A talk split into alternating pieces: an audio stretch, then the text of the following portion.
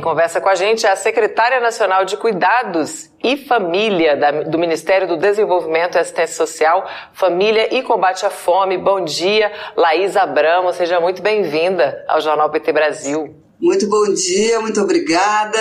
Bom dia para você, bom dia para todas as pessoas que estão nos assistindo aqui agora. Laís, a gente que agradece a sua disponibilidade de estar aqui com a gente. Eu gostaria primeiro que a gente começasse explicando aí o objetivo da criação dessa Secretaria Nacional, né, que é a Secretaria Nacional de Cuidados e Família, que foi criada nesse terceiro mandato do presidente Lula.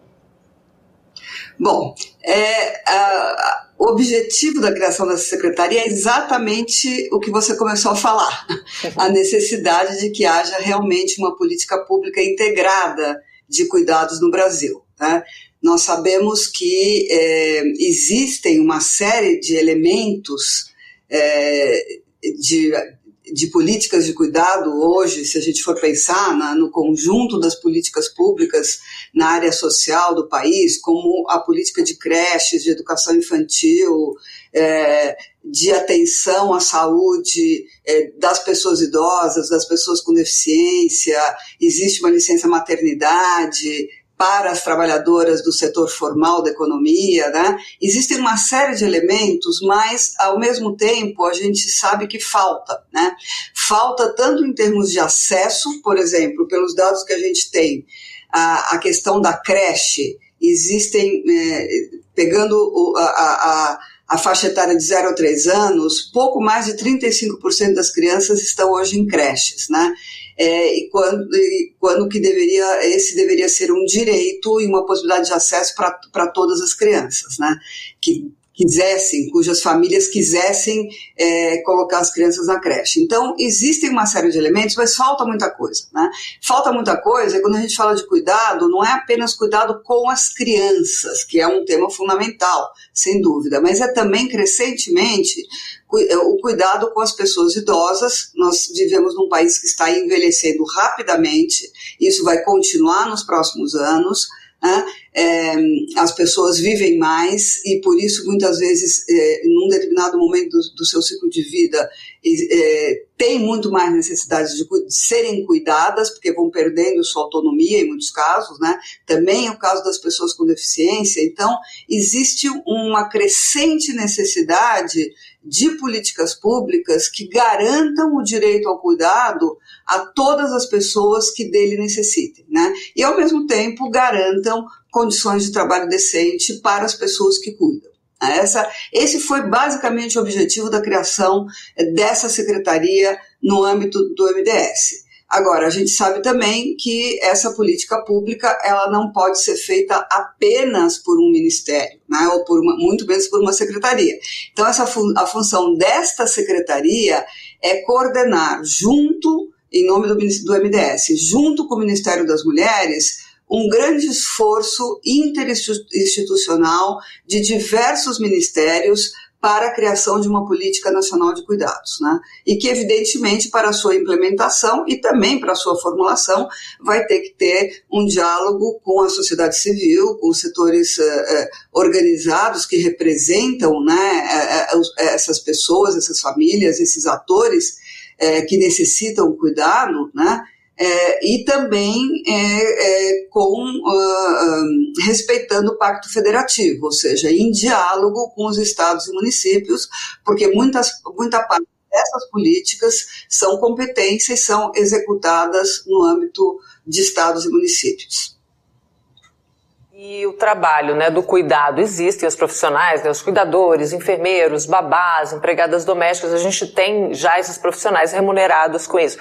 Mas um, um levantamento lá no início da pandemia revelou que metade das mulheres passou a cuidar de alguém também durante a pandemia, acumulando aí mais uma jornada. E o cuidado é, fora desse ambiente profissional e remunerado é tradicionalmente um trabalho invisível, né, não remunerado e feito por mulheres também, né, em todo o mundo, não só no Brasil.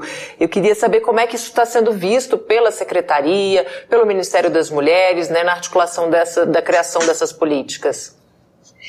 Exatamente. É, esse eu acho que é um ponto central. Né? A gente entende que o cuidado é um bem público Uhum. Porque são as pessoas que necessitam cuidado, e aqui a gente está falando não apenas de cuidados especializados para pessoas em situação de dependência, seja as crianças pequenas, que evidentemente não têm autonomia né, em relação a uma série de coisas, seja as pessoas idosas com deficiência, mas o cuidado é algo cotidiano. A gente precisa, a gente tem que entender também que produzir alimentação, produzir condições de higiene, é, é, de, de, de, limpeza das casas, etc., também são tarefas de cuidado, né? também é um trabalho de cuidados. E o grande problema é que na nossa sociedade, esse trabalho historicamente foi visto como uma atribuição das mulheres, né? algo quase como da, parte da sua natureza feminina cuidar, né? Cuidar e não entender isso como um trabalho também, né? Quer dizer, claro que existem relações de afeto,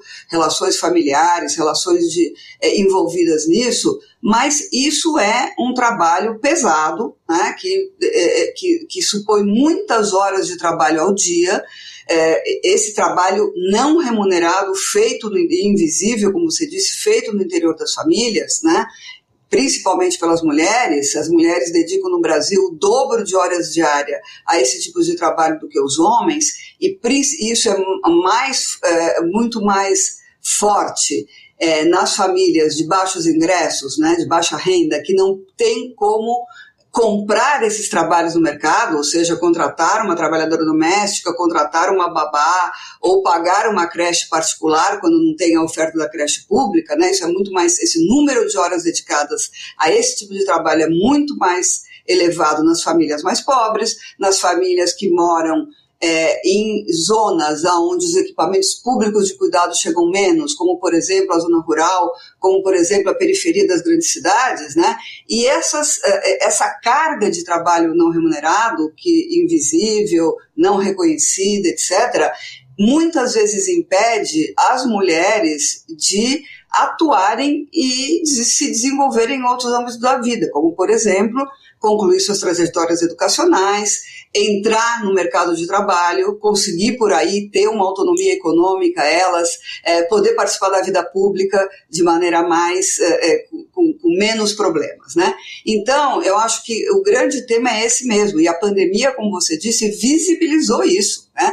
Visibilizou porque aumentou é, é, é, a carga desse trabalho de cuidados, a, com o fechamento das escolas e de outros tipos de serviço, por exemplo, de atenção às pessoas idosas, né, centros-dia, e isso, uh, e infelizmente, é, é, existem pesquisas que mostram isso, é, em lugar de melhorar a distribuição desse trabalho dentro das famílias, entre homens e mulheres, é, ou isso não se alterou, muitas vezes piorou. Né? Então, por isso que são necessárias políticas públicas que possam apoiar as pessoas e as famílias na garantia do direito ao cuidado, que deve ser visto como realmente um direito, um bem público de toda a sociedade. Né? Então, a gente, por isso que a gente fala de uma corresponsabilização pelo trabalho de cuidado, tanto no interior das famílias, entre homens e mulheres, como também entre as famílias, as comunidades, o Estado, as empresas e o mercado. Né? Esse é o objetivo também dessa política. Laís, aí você citou também essa questão que atinge muito mais as famílias mais pobres, né? Eu queria entrar na, na questão da primeira infância. A gente vê muito nos bairros mais, mais é, de baixa renda, as pessoas mais pobres, as mulheres que não estão trabalhando geralmente assumem o cuidado com as outras, com as crianças das outras famílias, né? Você olha meus filhos que eu vou trabalhar e fica aquele trabalho ali solidário na vizinhança e acaba que essa mulher também não consegue ingressar no mercado de trabalho. Eu queria que você explicasse para a gente quais são as maiores maiores demandas da primeira infância no país e como é, essas políticas podem avançar com a atuação da secretaria. Então, é, outra vez, né? A gente é, é, é, sempre fala que nós estamos falando aqui de um, de um grande esforço interinstitucional, né? Em que vão estar ah, participando uh, diversos ministérios, diversas agências públicas que têm a ver com esse tema do trabalho do cuidado. Mas se, se eu fosse detectar, assim, destacar rapidamente algumas das principais prioridades, eu acho que existe uma questão muito importante que é justamente a garantia do direito à creche. Né? Do direito à creche, isso é algo que não está na atribuição desta secretaria prover a creche, Né? Isso está no Plano Nacional de Educação, tanto a questão da creche como a questão da educação infantil a partir dos quatro anos, que hoje é obrigatória no Brasil e que houve uma expansão muito grande da cobertura, mas nós temos ainda um problema importante de cobertura do serviço de creche. Esse acho que é um tema muito importante né? É, para a questão da primeira infância, porque é algo que, ao mesmo tempo, é fundamental para o desenvolvimento é, é, integral da criança, e a gente sabe como a primeira infância é importante nesse sentido, é, mas também é algo importante para liberar o tempo das mulheres para que elas possam justamente se desenvolver em outros âmbitos da vida e poder ir trabalhar ou ir concluir uma, um curso, uma, um curso de formação profissional, a trajetória é, é, educacional, sabendo que os seus filhos e filhas estão num ambiente seguro né, e protegido. É, então, esse eu diria que é uma questão muito importante para uh, ser desenvolvida. Outra coisa que eu acho que a gente tem que pensar também é a questão da licença maternidade, da licença paternidade. Né? É, sabemos que no Brasil hoje existe, né, há muito tempo, existe uma licença maternidade é, de 120 dias, seis, é, seis meses no caso da administração pública, é, que as mulheres estão uh, protegida contra demissão, protegidas contra a demissão nesse período, que é um período fundamental também para que as mulheres trabalhadoras possam conciliar a sua vida profissional com as suas responsabilidades familiares, mas isso é apenas para as mulheres do setor formal da economia. Né? Então, existe um grande contingente de mulheres que não tem o direito à proteção à maternidade como trabalhadoras. Por outro lado, a licença paternidade ela é de apenas cinco dias, que é muito insuficiente, porque aqui tem a ideia também de que o cuidado com os filhos ele é uma responsabilidade, ele deve ser visto, né, como uma responsabilidade de pais e mães, de ambos genitores, é, mas também como um direito. Né? Então, o fato dos, uh, da, da, dos, dos homens terem apenas cinco dias de licença paternidade, a gente considera que é muito é, pouco, né? Para que possa justamente não apenas compartilhar esse trabalho com a mãe da criança, mas também é, é, participar do desenvolvimento do seu filho ou da sua filha. Né? Então, eu acho que agora tem uma questão muito importante que faz parte do pacote que foi é, é, é, divulgado, né, apresentado pelo governo do presidente Lula no 8 de março, que é a mensagem de ratificação da Convenção 156 da OIT sobre trabalhadores com responsabilidades familiares. A mensagem foi enviada ao Congresso. Então, a gente espera que a ratificação dessa convenção também fortaleça esse tipo de política, porque essa convenção tem uma questão muito importante que ela diz que Primeiro, nenhum trabalhador ou trabalhadora pode ser discriminado no emprego devido às suas responsabilidades familiares. E também coloca essa noção de que é, é, essas responsabilidades e poder conciliar isso com sua vida profissional é não apenas um dever, mas também o direito de homens e mulheres. Não fica apenas é, é sobre a, a, a os ombros das mulheres essa responsabilidade. Então a gente acha que a ratificação dessa convenção ela pode ajudar muito também a, a, a esse tipo a, a, ampliação desse tipo de direitos, né? Inclusive indo para a ideia das licenças parentais, que são licenças que estão Uh, existem em vários, vários países do Brasil, do mundo, desculpa, da América Latina e de outros países do mundo, que é justamente a ideia de que terminada a licença maternidade, a licença paternidade, eh, ter algum, um outro tempo em que é, é, essa licença possa ser dividida entre homens e mulheres, né? Para dar apenas alguns exemplos. Eu acho que também tem outra questão importante, que foi a, a essa modificação do, do Bolsa Família, né, que instituiu uma prestação adicional de 150 reais para as famílias que tenham crianças de 0 a 6 anos, 150 para cada criança, né? Então, isso também é muito importante porque é uma garantia de renda é, para as famílias é, que têm filhos pequenos e também para gestantes uma, uma, garantia, um adicional de 50 reais. Acho que tudo está indo no, no, no rumo né, de garantir as condições, é, é, é, o apoio público às tarefas de cuidado e de reprodução da vida e, e, e na primeira infância. A primeira infância é um público sem dúvida prioritário nesse tipo de política. Laís, você citou aí o envolvimento também do Congresso, né? O Pedro Militão aqui comentou que é porque as profissões né, dos cuidadores devem ser regulamentadas por lei também. O Alberto Quirone aqui também te manda uma pergunta. A Josi diz, excelente iniciativa do governo Lula, a criação dessa secretaria, cuidado com a família como um todo, crianças, idosos, pessoas com deficiências, as mulheres. E o Alberto Quirone pergunta aqui se há previsão de constituição de cooperativas de cuidadores e cuidadoras. É um espectador nosso que entusiasta aí das cooperativas, né, das associações, e ele perguntou se há essa previsão, se isso está na mira aí também das políticas.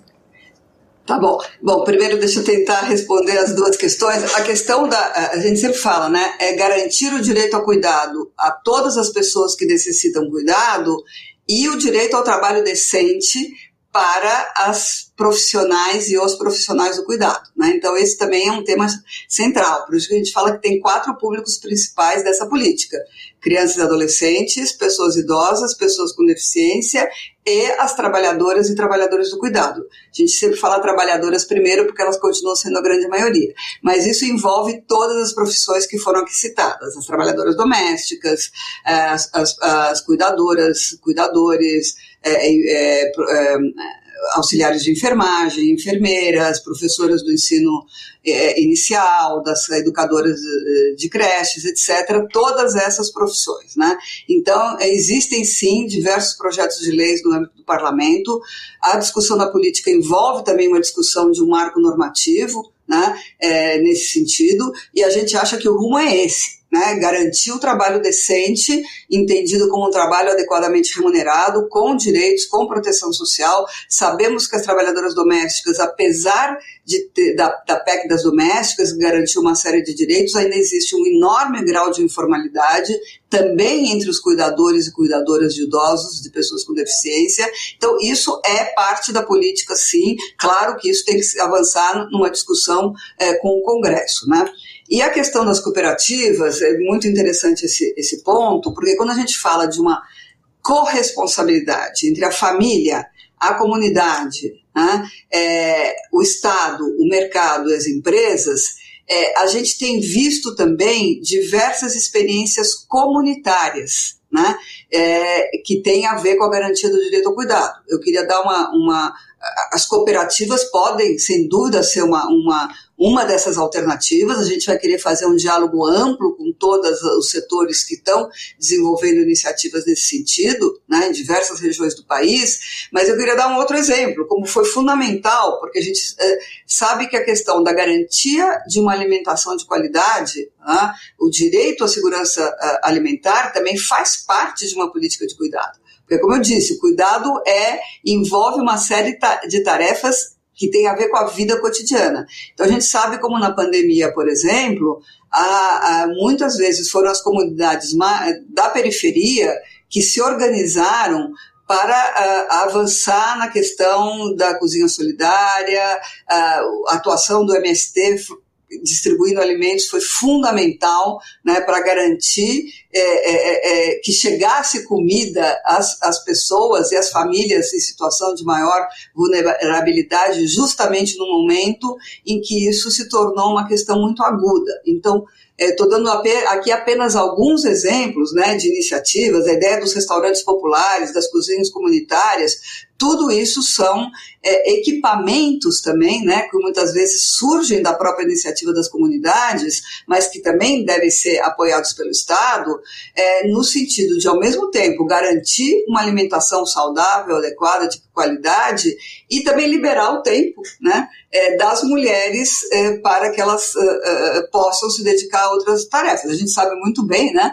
Quanto, quantas horas por dia são necessárias para uh, garantir a alimentação de uma família ou para manter uma casa em condições adequadas de higiene, quanto que isso tem a ver também com a saúde e o bem-estar é, é, é físico e emocional das pessoas. Né? Então, tudo isso tem a ver com a ideia da política de cuidados.